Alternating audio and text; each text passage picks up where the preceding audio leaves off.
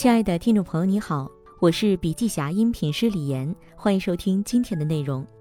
本期音频还可以在喜马拉雅、懒人听书、蜻蜓、乐听、三十六课、荔枝等平台收听，搜索“笔记侠”即可。李云龙不止活在影视剧中，开国大将王进山就是其原型之一。九大会议期间，许世友向毛泽东进言：“我们现在要准备打仗，有几个人有战功，也有错误，能否启用？”后者笑问：“哪几个？”前者道：“如王进山、周志坚、王疯子呀，我知道，可用。”主席一句“可用”，立起了备战选人的鲜明导向。无独有偶。某旅一营长有血性，敢担当，善啃硬骨头。旅里每次重大演习都有他的身影，但每逢晋升，总有不同意见。个性强，脾气大，不成熟，建议再做考察。精秀之玉必含仙侠，离龙之珠亦有微类，何况选人？用人之所长，容人之所短。人力资源的核心就是把合适的人放在合适的位置上。对于干部的选拔，更应量才授职，不应求全责备。二零一九年，解放军报号召把能打仗、敢担当作为使用干部的第一标准，多些李云龙式的干部，才能多些闯将，未来战场也能多几分胜算。国家层面如此，企业层面亦如此。在生死存亡的关头，华为也呼唤能打胜仗的李云龙式干部。借此武装起更多嗷嗷叫的独立团、新一团，最终实现屹立不倒的经营诉求。华为向来坚持灰度选人法则，不找完人。以此来看，李云龙式的干部，说白了就是企业的用人标准。用这样的标准筛选出一支队伍，与中美博弈会缩短我们登顶宝座的征途；与企业发展，则更有利于我们的细分龙头成为世界冠军。人才标准就是找到组织成功的共性基因。不久前，字节九周年演讲如之前的历年演讲一样，再次全网刷屏。张一鸣在此次题为“平常心做非常事”的演讲中讲到，在面对越来越喧嚣的外部环境时，以平常心对待自己、产品业务和行业竞争，不要过度关注过去的成功和失败，也不必对未来怀有太多恐惧。而是应该专注于当下，同时保持敏感的同理心和开阔的想象力，沉下心来做更长远的思考。字节成立九年，从锦秋家园一处民宅起步，到如今产品和服务覆盖全球一百五十个国家和地区，七十五个语种，在世界三十个国家、一百八十多个城市，拥有超过六万名员工的互联网巨头，用人标准。字节范儿在其中绝对绝功至伟。去年今时，字节在追求极致、务实敢为、开放谦逊、坦诚清晰、始终创业的基础上，又增加了一条用人标准：多元兼容，直指全球化过程中的公司文化治理。作为中国全球化最成功的互联网公司之一，字节将全球化由一件看好的皇帝新衣，变成了真正能产生利润。带来从品牌到人才全方位利好的可行策略。为了将全球化进行到底，字节在招聘员工时要求对方要有站在火星视角的多元兼容，充分尊重所在国的文化和价值观，并能做到入乡随俗。在这个时代，想成事儿还要有一个能征善战、戮力同心的创始团队。所依托的就是找到自己的李云龙后，按照这个标准继续扩招。小米如此，字节亦如此。雷军就说过，他在寻找最初的六名合伙人时，主要就围绕着三点去谈：你认不认同我这个人？你怎么看我们即将要做的这件事儿？以及你如何定义你对公司的价值？组织首先始于创始人的意志，在组建团队时，创始人都在寻找自己的影子，那个他认为对的人。而理工男张一鸣初入职场时，不仅全情投入自己的本职工作，也喜欢帮同事排忧解难。那时，张一鸣无边界的理念就已经初显端倪。虽然隶属技术部门，但也会和产品同事一起想方案，甚至会与销售人员一同外出跑单。随后的创业路上，张一鸣也以此去招聘自己的合伙人，这在字节范儿中被衍生为两条用人标准。追求极致和始终创业，虽然已有很高的基数，字节每年制定的营收目标仍旧居高不下。张一鸣宏大的愿景推动着团队每一名成员再创新高。二零一九年，有超过两千二百万人在抖音上获得总计四百一十七亿元的收入。在去年九月十五日举行的第二届创作者大会上，字节跳动 CEO 张楠宣布，二零二一年我们希望这个数字变为八百亿。还有成就字节的收购代招人策略。一二年，字节成立不到两个月，就收编了一个做漂流瓶和天气应用的小团队。现字节跳动高级副总裁陈林就是其中的成员之一。二零一三年，张楠创建的图片分享交流社区图吧被头条收购，他随后也选择了加入字节，并以团队在二零一六年一手打造出现象级产品抖音，由此撑起了字节的半壁江山。后期的脸萌创始人郭烈，Musically 创始人 Alex 也都是以前创客的身份成为字节的一员。后期又有更多创客加入字节。陈海团队原本主攻智能社交，进入字节后开发出了飞书日历系统。先前鼓捣出韩版大众点评的阿杰，后来负责字节韩国市场的开拓。有过创业经历的人通常自驱且有学习力，但从另一个角度而言。创业者往往天生具有领袖气质和近乎叛逆的独立思考能力，让创始人为创始人工作，就像一架飞机的两翼，前者不服，后者不包容，这架飞机都飞不起来。因此，字节将开放谦逊写入用人标准。字节范儿中，张一鸣很早就知道，只有他超过你，你才能做其他热爱并擅长的事儿。如果他永远对你言听计从，那你只能受困于这个位置。难以腾挪，而创始团队的调性也决定着未来组织的遗传基因。简言之，只有志同道合的人才能形成无坚不摧的组织。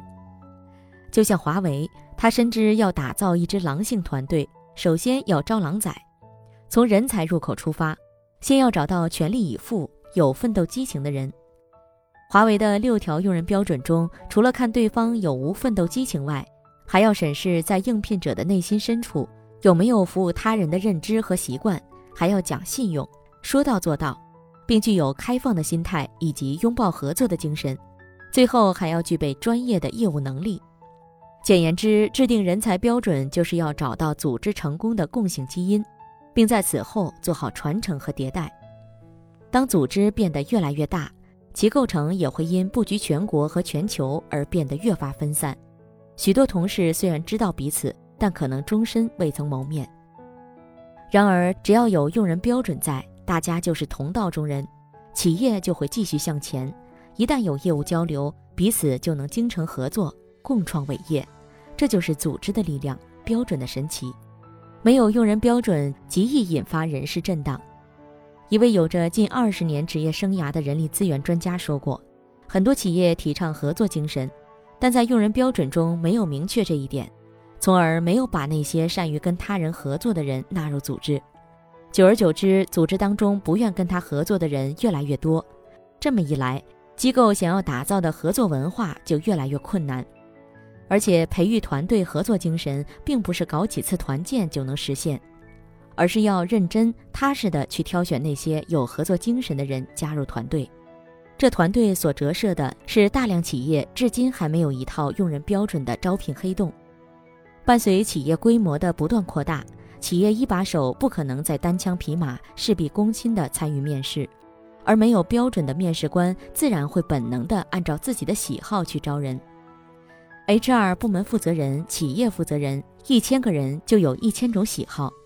这个领导找了自己喜欢的一拨人，换别人来就不认同吗？这些人一旦离职，现任不买前任账的悲剧就会再次上演，人事震荡也就变得在所难免。国内某家化巨头新任董事长上台后开始去前任化，前任旧部曾在发给投资者的公开信中直言不讳地批评现任及其团队，他们使用 MBA 教程式的价值判断逻辑，难以接受或容忍企业家的个性和对品牌的偏执。甚至全面否定前任领导人的做法，实际上采用一种前任赞成就反对，前任反对就支持的不客观、不适当、不自信的策略，从上至下的清理门户，从人事和文化上进行全面的改朝换代。这家企业人事地震的直接结果是业绩的断崖式下滑。二零一五年，该企业出现净利润十一年来首次下滑。二零一六年的净利润只有二点一六亿元，同比下滑幅度达到惊人的百分之九十点二三。二零二零年，该企业的第一季度财务报告显示，与去年同期相比，营收下降百分之十四点八，净利润的降幅接近一半，达到百分之四十八点八九。所以无标准不面试，但与此同时，面试官也要明白一点：自己的喜好不重要，公司的需求才重要。像阿里这类企业，正是因为在成立初期就确立了独孤九剑这样的用人标准，才形成了自己的阿里味儿。在新员工面试时，更有阿里巴巴的老员工组成闻味官，通过闻味道判断候选人是否和阿里巴巴臭味相投。正是因为对阿里味儿的捍卫，阿里才得以在经年累月中延续自己的文化，不断端正自己的价值观，这助其度过了两千年的互联网泡沫破裂，二零零三年的非典风波，二零零八年的金融风暴，并在黑名单事件以及十月围城的煎熬中，最终安全着陆。每家公司都是企业家的孩子，只有有了一套行之有效的用人标准，才能延续企业成功的基因。毕竟，榜样的力量是无穷的。一个组织里有更多李云龙式的干部，以真性情、实干派为基底的亮剑精神，才会成为燎原之势。人才标准选的是标杆，不是上帝。制定用人标准要依托自身所在的行业属性、企业的发展阶段以及现阶段所面临的巨大挑战。在一次咨询机构的线下十人私教坊中。一家从事高端美容行业的行政负责人在阐述完自家企业的用人标准后，私教坊讲师点评道：“如果没有对美的追求，想做好这件事儿，我觉得挺难的。所以我认为，第一条就要招对美有追求的人。第二条，我认为是人品和价值观的问题。医疗美容行业乱象丛生，我们是一股清流，在金钱和客户的美之间，我们选择的是美。”第三条，我觉得应该是高敬业度。第四条，我们把第一和第二合并一下，做事儿有结果，执行要到位。所有东西想得很好，但如果做不到，就没有意义。此外，在制定用人标准时，应该坚持少即是多的原则。通常来讲，四至五条用人标准最合适。管理一定要做减法，越简单越好，这样才能执行到位。为此，用人单位需要先提炼出标准的核心和底线，确定后就要做到不达目的誓不罢休。在此基础上，其他标准可以作为加分项，有当然好，没有也可以容忍。同时，用人单位也要明白，制定标准是为选标杆，不是选上帝。像上述美容机构标准中的慎独一项，还是要量力而为。此外，针对具有全新商业模式的企业。用人标准中要注意凸显极致用户体验。国内软装行业的一家新兴企业，独创出按平米计价、一站式定制化服务的新商业模式。鉴于您对这家企业的商业模式最核心的问题还是如何让用户感到物超所值，也就是我们所说的如何实现六十万装出两百万的效果，所以最终的体验一定要极致。因此，服务意识应该放在首位。第二条，鉴于软装市场正处于迅速的爆发期，但目前市场上还没有一家营业额上百亿的企业，因此逻辑跑通后，就看我们能跑多快了。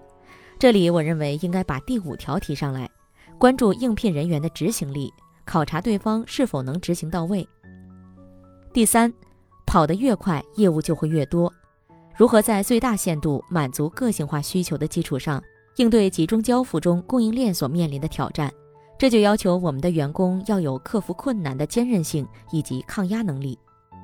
第四条，我们这家企业也说过要成为中国的宜家，这就牵扯到企业使命了。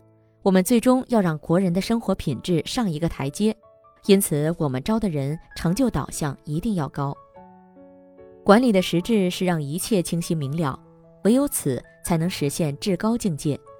人尽其才，而在从人治到法治，构建强大的流程性组织的过程中，万事的起点就在于有一个明确且正确的用人标准。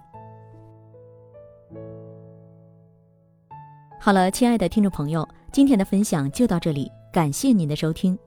有任何感想和建议，您都可以在评论区留言。